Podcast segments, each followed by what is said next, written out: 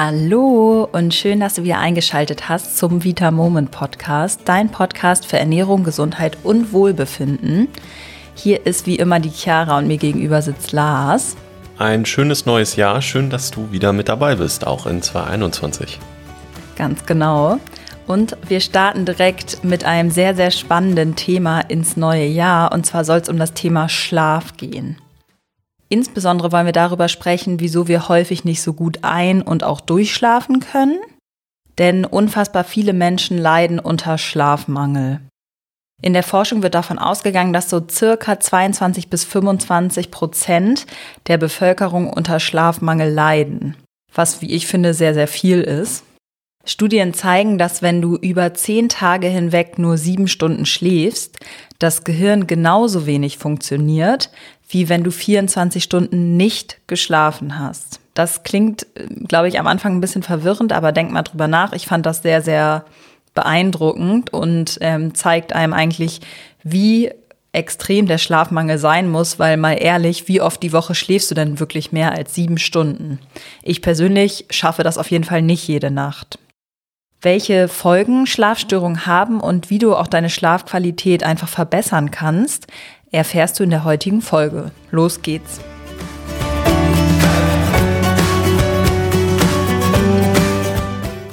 Also, du verbringst circa ein Drittel deines Lebens mit Schlafen. Im Schlaf erholt sich dein Körper und auch dein Geist und regeneriert. Ich würde sagen, das ist doch mal ein sehr, sehr guter Grund dafür, um sich wirklich mit dem Schlaf zu beschäftigen und auch dafür zu sorgen, dass man eine optimale Schlafqualität hat, oder? Lars, fang doch mal damit an zu erklären, wieso wir überhaupt schlafen. Ich selbst muss sagen, ich habe das Thema bis vor wenigen Jahren auch noch total unterschätzt. Aber ich glaube, Schlaf ist unfassbar wichtig. Und gerade in unserer heutigen modernen Zeit, in der wir immer bestrahlt werden von Informationen, von Animation, von Medien und so weiter, wird das Thema immer wichtiger. Das heißt, wir dürfen uns wirklich aktiv damit beschäftigen. Grundsätzlich ist dein Körper im Schlaf quasi in, in einem unterbewussten, aber trotzdem irgendwie aktiven Zustand. Und wenn wir schlafen, laufen ganz, ganz viele Prozesse parallel ab. Und zwar werden die Erlebnisse und das Gelernte vom Tag überarbeitet und abgespeichert. Deswegen sagt man auch so häufig, man kann so gut lernen, bevor man einschläft, weil das dann sozusagen in die richtigen Schubladen geschoben wird. Außerdem lernen wir dann auch ja, Bewegungsmuster und die Eindrücke, die wir gewonnen haben, die verarbeiten wir auch im Schlaf. Ich finde einen Satz sehr, sehr hilfreich, wenn wir ja immer denken, dass Schlaf vielleicht doch gar nicht so wichtig wäre. Und zwar das erste, wir sind die einzige Spezies auf der Welt, die sich freiwillig den Schlaf raubt. Keine andere Spezies der Welt macht das. Da muss man sich nochmal einen Hund oder so anschauen, der, wenn er wirklich fertig ist, halt einfach dann schläft. Das machen wir Menschen nicht. Wir denken immer, es wäre produktiver, dann einfach weniger zu schlafen, aber das ist einfach nicht richtig. Und das nächste ist, der Mensch, der wir heute sind, der ist ja eigentlich vom Körper und von der Biologie her noch total steinzeitlich. Das bedeutet, wir sind immer noch auf das Überleben getrimmt, auch wenn das in der Regel heutzutage gar nicht mehr das Hauptziel eigentlich ist. Das ist mehr oder weniger sicher. Jetzt ist es für den evolutionär getrimmten Menschen ein unfassbar hohes Risiko zu schlafen. Denn wir müssen uns ja mal vorstellen, wenn ich damals in einer Höhle lag und geschlafen habe, war ich natürlich schutzlos. Da hätte ein anderer Mensch kommen können oder ein Tier und hätte uns auffressen können oder was auch immer. Das heißt, evolutionär gehen wir mit dem Schlafen ein riesiges Risiko ein. Trotzdem ist es offensichtlich so, dass wir den Schlaf brauchen, um vernünftig und gesund leben zu können. Das heißt, der Schlaf muss so wichtig sein, dass der Körper trotz dieses großen Risikos den Schlaf für sich beansprucht. Das würde ich dir einmal empfehlen, dass du das im Hinterkopf behältst. Diese zwei Dinge sind da tatsächlich, finde ich, sehr, sehr wichtig. Und dass der Schlaf auch sehr wichtig für das Immunsystem und den Stoffwechsel und auch dein Sättigungsgefühl ist, ja, das ist dann, finde ich, noch nettes Beiwerk, aber tatsächlich dieser Hintergrund, okay, der Schlaf ist so wichtig, dass wir uns einem großen Risiko evolutionär aussetzen, das sagt für mich eigentlich alles aus. Ganz genau. Schlafmangel kann zum Beispiel, also weil du eben über das Sättigungsgefühl gesprochen hast, Schlafmangel kann die Ausschüttung des Hormons Grelin steigern, welches für dein Hungergefühl verantwortlich ist. Und im Gegenzug wird dann das Leptin, welches das Sättigungsgefühl vermittelt, herabgesetzt. Das heißt, schlechter Schlaf führt zu mehr Hunger und somit kann langfristig gesehen das Ganze dann zu einer Gewichtszunahme führen, wenn du dann wirklich diesem Hungergefühl auch nachgehst. Wenn du jetzt aber denkst, okay, dann muss ich ab heute jeden Tag ganz früh ins Bett, obwohl du von Natur aus eigentlich eher lange wach bleibst und morgens nicht so fit bist, dann muss ich dir sagen, das musst du nicht, denn es gibt zwei verschiedene Schlaftypen oder auch Chronotypen genannt. Lars, welche zwei Typen gibt's denn da? Ganz einfach, würde ich gar nicht so kompliziert machen, die Morgenmenschen und die Abendmenschen. Ungefähr 40 Prozent von uns sind eher so die Morgentypen und 30 Prozent sind eher so diejenigen, die in der Nacht einfach lieber länger wach sind und dann später aufstehen. Und die restlichen 30 Prozent sind eine Mischung davon. Und kann ich beeinflussen, was für ein Typ ich bin? Oder ist das schon so, sage ich mal, komme ich damit auf die Welt?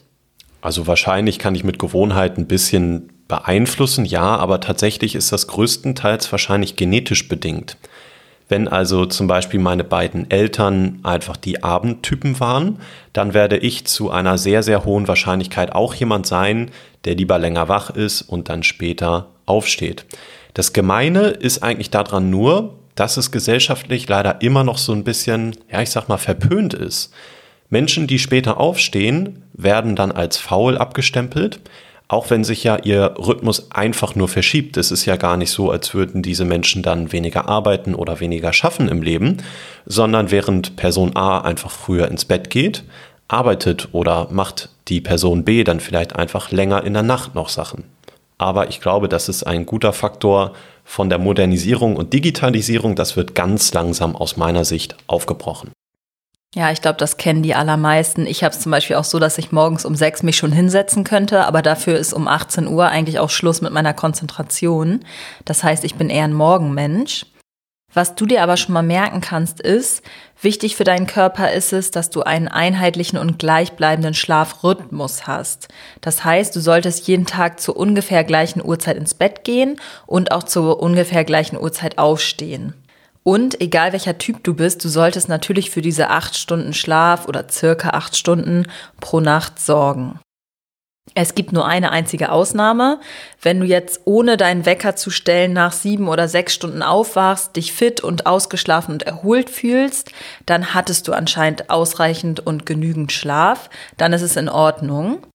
Aber überprüfe auf jeden Fall immer wieder gerne, ob das wirklich so ist, ob du dich fit und bereit für den Tag fühlst und auch im Laufe des Tages keine extremen Abknicker, sage ich mal, hast oder deine Energie extrem verloren geht. Ich würde hier auf jeden Fall nochmal auf die zwei unterschiedlichen Schlafphasen eingehen. Lars, magst du einmal erklären, welche zwei Schlafphasen wir eigentlich unterscheiden? Ja, sehr, sehr gerne. Kurz habe ich noch eine Ergänzung zu meinen Punkten eben. Und zwar ist es natürlich auch bei Jugendlichen so, dass es auch da unterschiedliche Typen gibt. Tatsächlich ist es aber höchstwahrscheinlich so, dass Jugendliche generell lieber etwas später aufstehen und dass es biologisch so auch tatsächlich vollkommen normal ist. Es ist aber leider trotzdem so, dass wir die Jugendlichen mit frühen Startzeiten in der Schule dazu zwingen, früh aufzustehen auch wenn es höchstwahrscheinlich ja einfach effektiver wäre, wenn sie etwas länger schlafen könnten. Das möchte ich nur noch einmal ergänzen. Also nicht zu streng mit den Kindern sein, wenn sie dann am Wochenende mal richtig lange schlafen. Nee, ich glaube, das hat auch jeder von uns in der Jugend gemacht. Das ist vollkommen okay. Definitiv.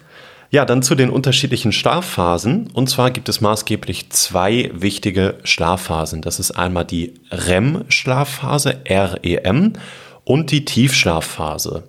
Die wechseln sich in der Nacht ja quasi immer ab. Und ähm, man spricht davon, dass die beiden immer in so einem Zyklus stattfinden. Also ein Teil Tiefschlafphase und ein Teil REM-Phase ist dann ein Zyklus. Und dieser Zyklus wiederholt sich dann drei bis fünf Mal pro Nacht. Wenn ich jetzt in dem ersten Zyklus bin, dann wird der meistens dominiert von der Tiefschlafphase. Das heißt, da habe ich besonders viel Tiefenschlaf und nur relativ wenig REM-Schlaf. Wenn ich dann in die späteren Zyklen komme, also kurz bevor ich dann aufstehe, da habe ich meistens weniger Tiefschlaf und dafür dann etwas mehr REM-Schlaf. Okay, das ist schon mal sehr, sehr spannend. Was genau passiert denn in der REM-Phase? Also ausgeschrieben bedeutet das dann ja Rapid Eye Movement. Was genau verstehen wir denn darunter? Genau, Rapid Eye Movement ist hier Englisch und das bedeutet einfach schnelle Augenbewegung. Wenn wir in der REM-Phase die Augenlider offen hätten, dann würde man sehen, dass die Augen sich tatsächlich bei geschlossenen Augen die ganze Zeit hin und her bewegen. Und daher kommt quasi der Name. Die sind einfach sehr, sehr aktiv. Ja, es wird vermutet, dass wir während dieser Phase träumen und unbewusst dann auch ja, Lerninhalte und so weiter abspeichern. Dazu gehören dann zum Beispiel auch motorische Fähigkeiten, neue Bewegungsmuster, ähm, wenn wir handwerkliche Dinge lernen oder den Umgang mit Werkzeugen und Materialien. Das heißt, wir können wirklich sagen, in der REM-Phase und in der Tiefschlafphase gibt es unterschiedliche Ziele und es werden unterschiedliche Dinge gelernt. Das heißt, in deinem Körper selbst spielen sich auch einfach einige Prozesse ab, sowas wie dein Blutdruck steigt in die Höhe oder es kann zu Unregelmäßigkeiten deiner Herzfrequenz und deiner Atmung kommen.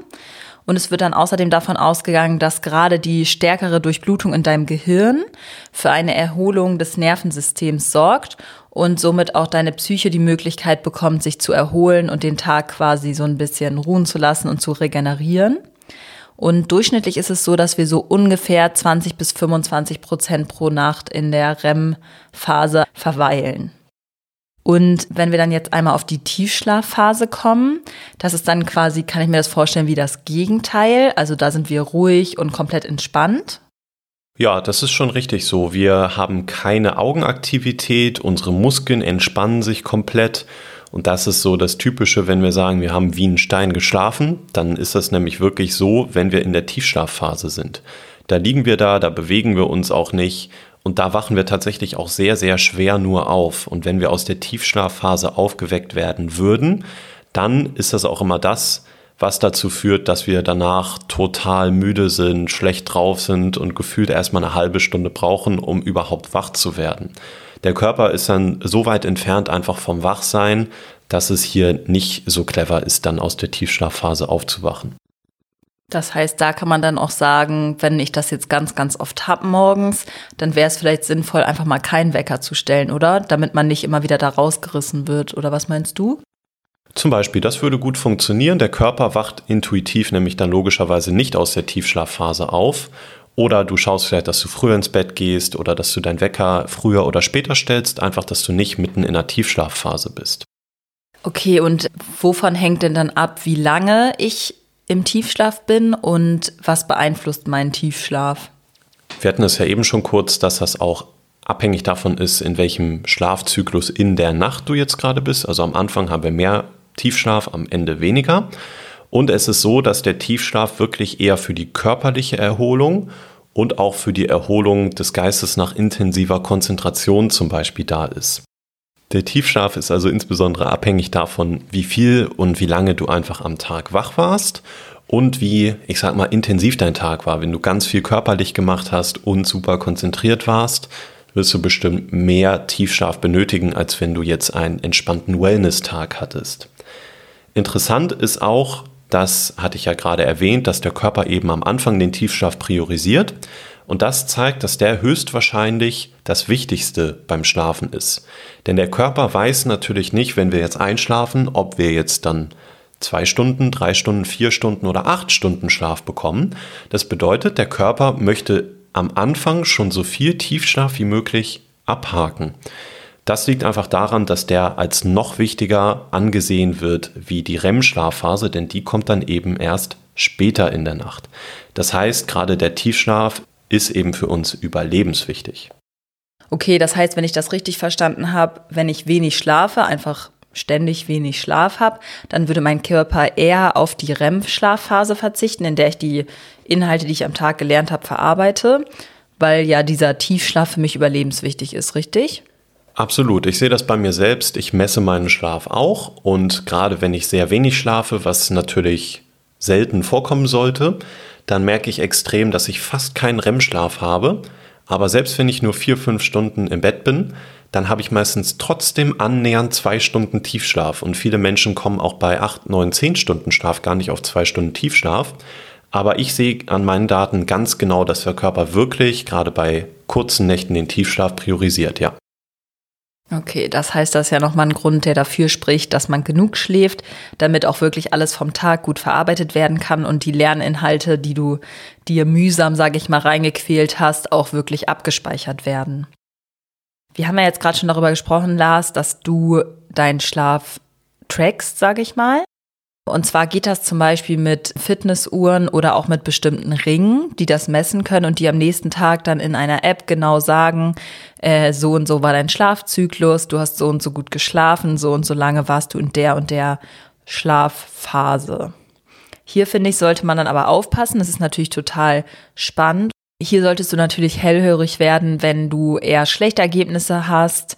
Aber wenn du tatsächlich jetzt fit morgens bist und dich gut fühlst, dann würde ich mir da jetzt trotzdem nicht so riesige Gedanken machen, sondern nur, wenn du dich sowieso schon nicht so gut fühlst. Das heißt, versuch da jetzt nicht endlos herum zu optimieren. Du hast ja jetzt faktisch am Ende aktiv, sage ich mal, keinen Einfluss darauf, wie viel dein Körper Tiefschlaf jetzt, sage ich mal, sich entscheidet zu haben oder wie viel REM-Schlaf.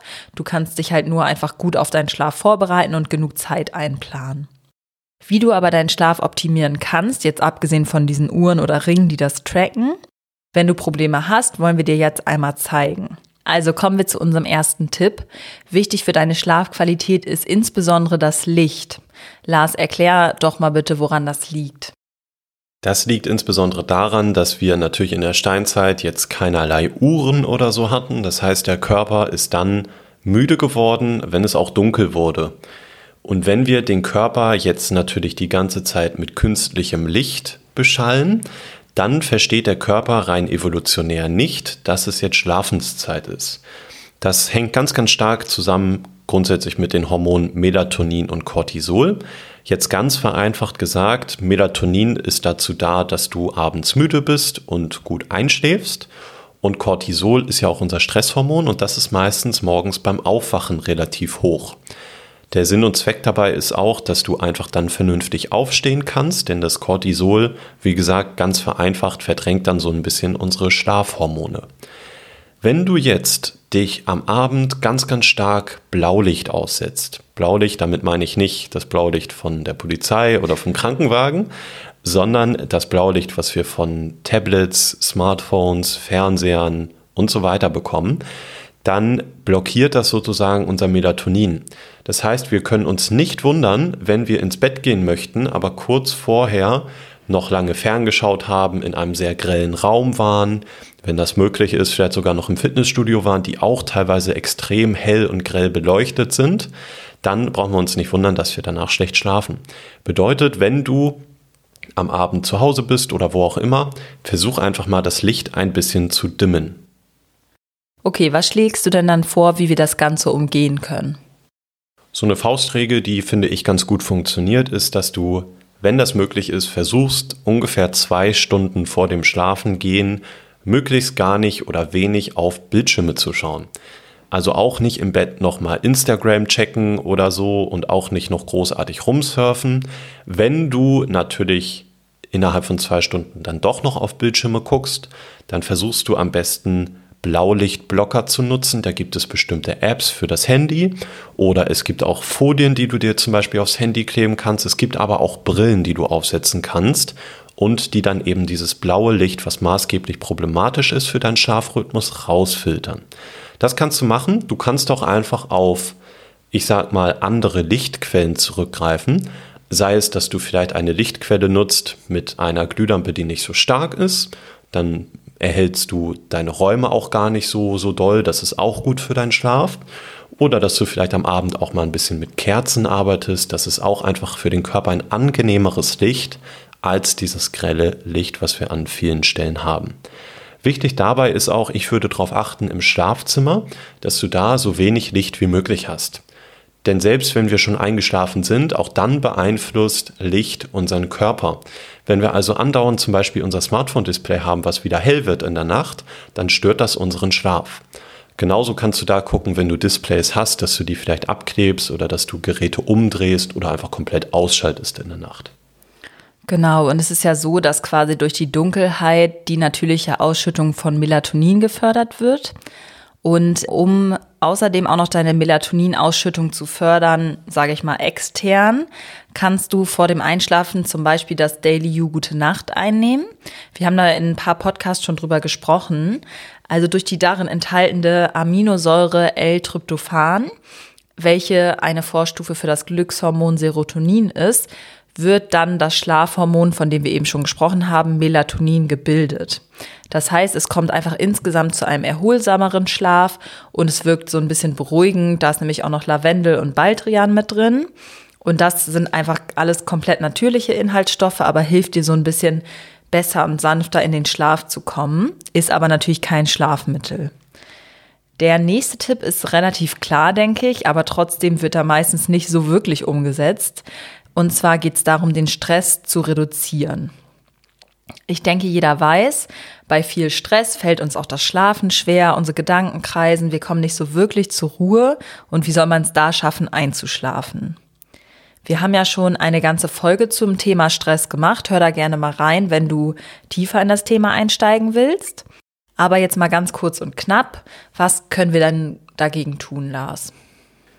Ja, ich selber merke das auch, wenn ich noch kurz vor dem Schlafengehen arbeite, auf den Bildschirm schaue, dann schlafe ich einfach schlechter ein und schlafe insgesamt auch schlechter. Also am besten nichts mehr machen, was dich erstens stresst und super Konzentration fordert jetzt vorm Schlafengehen. Das wäre mal der erste Tipp. Wenn du jetzt vor dem Schlafengehen noch was liest, das wäre natürlich schon mal klasse, weil du dann eben nicht auf ein Bildschirm schaust, sondern am besten auf ein wirklich physisch gedrucktes Buch dann kannst du vielleicht schauen, dass du super gruselige oder super spannende Bücher vermeidest. Vielleicht lieber ein bisschen leichte Kost, etwas, was dich vielleicht auch ja, so am Rande interessiert, aber gar nicht so brennend interessiert, denn dann wirst du auch schön müde. Und ich kenne das, das muss ich jetzt ehrlich gesagt auch mal wieder einführen. Ich habe ganz lange, wirklich jede Nacht gelesen. Das waren dann häufig nur zwei Seiten, mehr nicht. Aber ich bin so todmüde geworden vom Lesen und das war so ein schönes Ritual. Das kann ich dir wirklich empfehlen, dass du das mal ausprobierst. Und wie gesagt, dann am besten mit relativ entspannten Büchern. Wenn du jemand bist, der viel grübelt abends, und das hattest du gerade angesprochen, Chiara, auch mit dem Thema Stress, dann kannst du schauen, dass du den Tag über oder abends auch mal Achtsamkeitstraining machst dass du Yoga machst, autogenes Training oder dass du vielleicht Tagebuch schreibst. Das hilft tatsächlich auch sehr, sehr gut.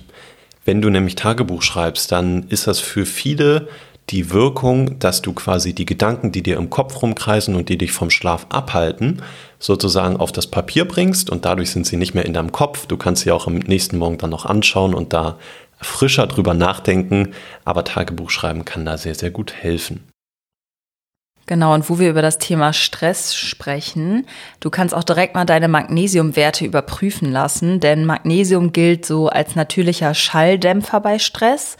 Und äh, zum Beispiel kannst du das Daily U Magnesiumcitrat, was wir haben, ganz, ganz toll mit dem Gute Nacht einfach gemeinsam einnehmen. Das Gute ist, dass du es quasi nicht überdosieren kannst, weil ein Überschuss einfach ausgeschieden wird. Das heißt, eigentlich können alle, die vermehrt Stress haben, einfach mal ein bisschen Magnesium einnehmen und mal schauen, ob es damit besser wird. Verrät zu uns denn auch direkt den nächsten Tipp, Lars? So ein bisschen ist ja gerade schon durchgeklungen. Unser Körper, der ist ganz schlau, was Abläufe und Rituale angeht. Wenn wir beispielsweise jeden Abend in der gleichen Reihenfolge nochmal mit dem Hund rausgehen, Zähne putzen, dann uns ins Bett legen, noch zwei Seiten lesen, dann weiß der Körper, dass als logische Folge danach das Einschlafen kommt. Wenn du das wirklich so durchziehst, dann hilfst du deinem Körper extrem runterzufahren, einfach weil er versteht, okay, jetzt mache ich Aktivität X und danach folgt dann gleich das Schlafen. Also versuch doch gern mal natürlich realistisch überlegt, Sachen zu suchen, die du jeden Abend machen kannst. Das kann auch sowas sein wie eine tägliche Wärmflasche, ein heißes Bad, entspannte Musik hören, schon Kleidung für den nächsten Tag rauslegen oder so. Einfach etwas, das du regelmäßig machst, ein Ritual entwickelst, um deinen Körper runterzufahren. Und da ist es doch auch so, dass, wenn wir jetzt schlafen, sage ich mal, die Atmosphäre im Schlafzimmer auch sehr, sehr wichtig ist, richtig? Genau, richtig. Wir hatten eben schon das Thema Licht. Das sollte möglichst dunkel einfach sein in deinem Schlafzimmer. Das gleiche ist beim Thema Temperatur. Es sollte nicht zu warm sein. So ja, ungefähr 18 Grad Celsius gelten als gut und optimal fürs Schlafen. Natürlich gehört dazu auch, dass du eine gute Matratze hast. Wenn du mit Rückenschmerzen aufwachst zum Beispiel, ist das wahrscheinlich kein gutes Zeichen. Und was da auch noch hilft, das hatte Lars vorhin schon mal kurz gesagt, wenn du jetzt einen Wecker mit einer elektronischen Anzeige nutzt, dann versuch ihn umzudrehen, weil oft ist es so, dass wenn wir sowieso schon Probleme mit dem Einschlafen haben, der ständige Blick zur Uhr einen extrem unter Druck setzt. Ich kenne das nämlich auch selber total gut, dass ich mich total stresse, wenn ich eh nicht gut einschlafen kann, dass ich immer denke, jetzt habe ich noch vier Stunden Schlaf, jetzt habe ich noch drei Stunden Schlaf, scheiße, ich werde morgen so müde sein und da ist es einfach besser, den Wecker wegzustellen und sich nicht verrückt zu machen, denn davon werden wir nicht besser einschlafen.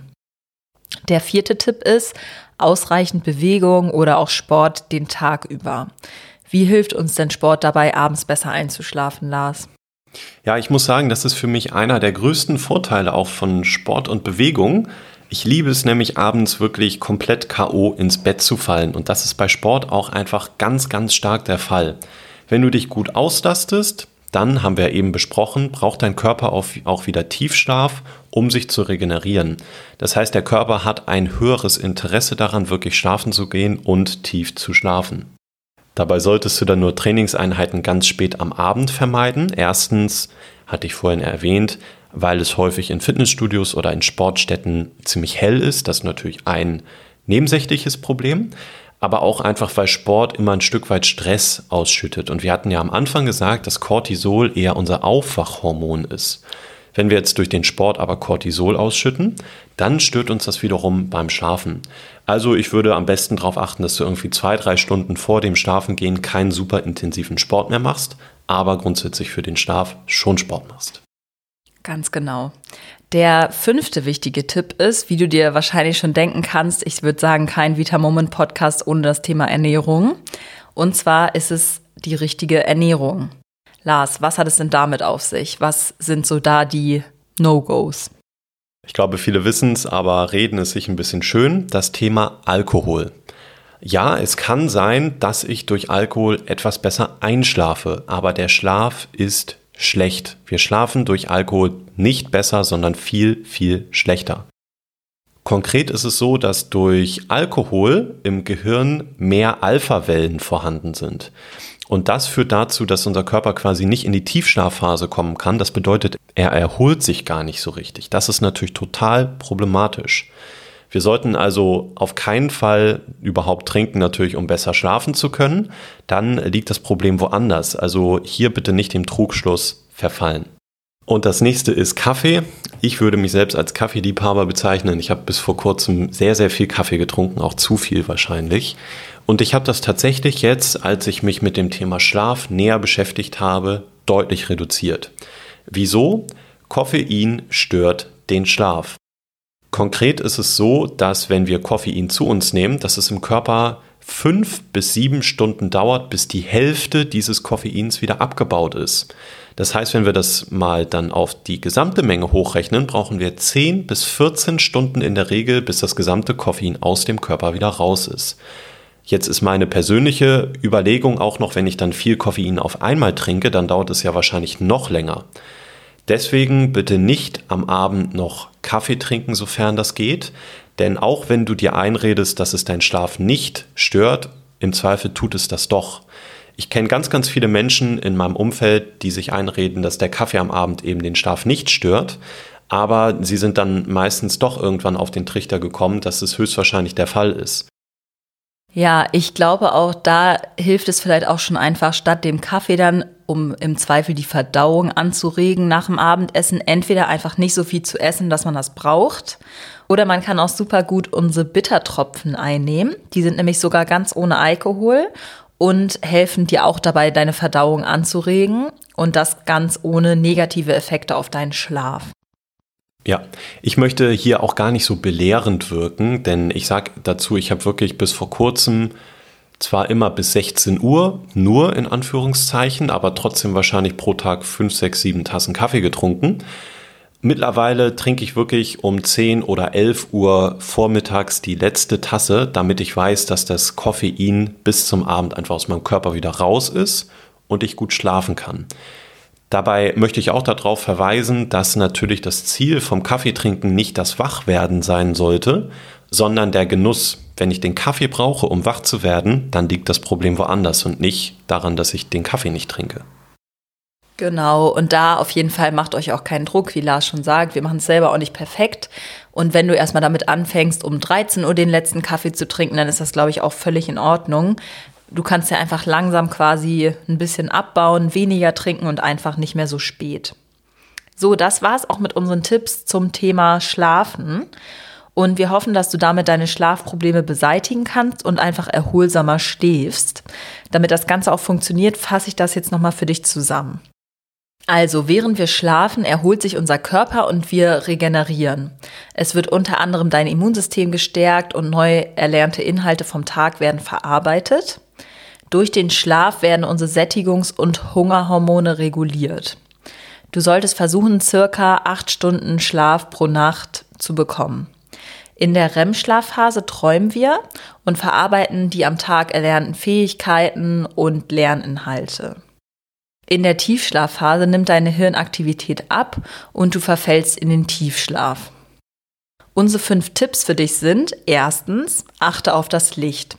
Wenn du abends noch hellem Licht ausgesetzt bist, insbesondere Blaulicht, dann wird deine Schlafqualität sich verschlechtern. Also leg mindestens eine halbe Stunde vor dem Schlafengehen alle elektronischen Geräte beiseite und dimm das Licht im Schlafzimmer. Du kannst außerdem noch das Daily You Gute Nacht einnehmen, um deinen Schlaf so richtig gut zu unterstützen. Zweitens, reduziere deinen Stress. Übe dich beispielsweise in Achtsamkeitsübungen, Yoga oder schreib abends einfach noch ein bisschen Tagebuch, mal Mandalas aus oder geh spazieren. Hauptsache, du fährst herunter und kommst so richtig zur Ruhe. Drittens, Abendrituale und die Atmosphäre in deinem Schlafzimmer. Versuch, soweit es möglich ist, jeden Tag um dieselbe Uhrzeit ins Bett zu gehen.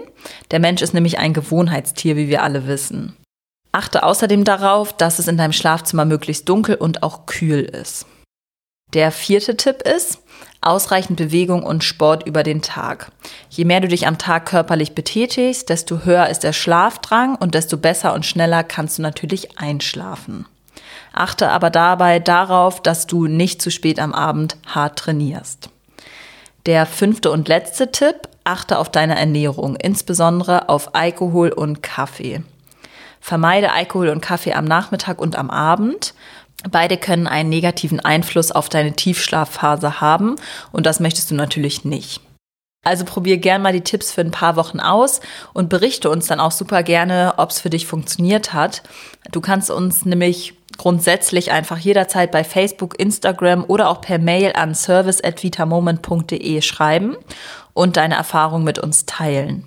Nächste Woche wird es um das Thema Abnehmen gehen und zwar um ein besonderes Thema und zwar wie du abnehmen kannst, ohne dabei auf Sport zurückzugreifen. Also schalte auf jeden Fall wieder ein und dann freuen wir uns auf nächste Woche. Bis dann, schlaf gut.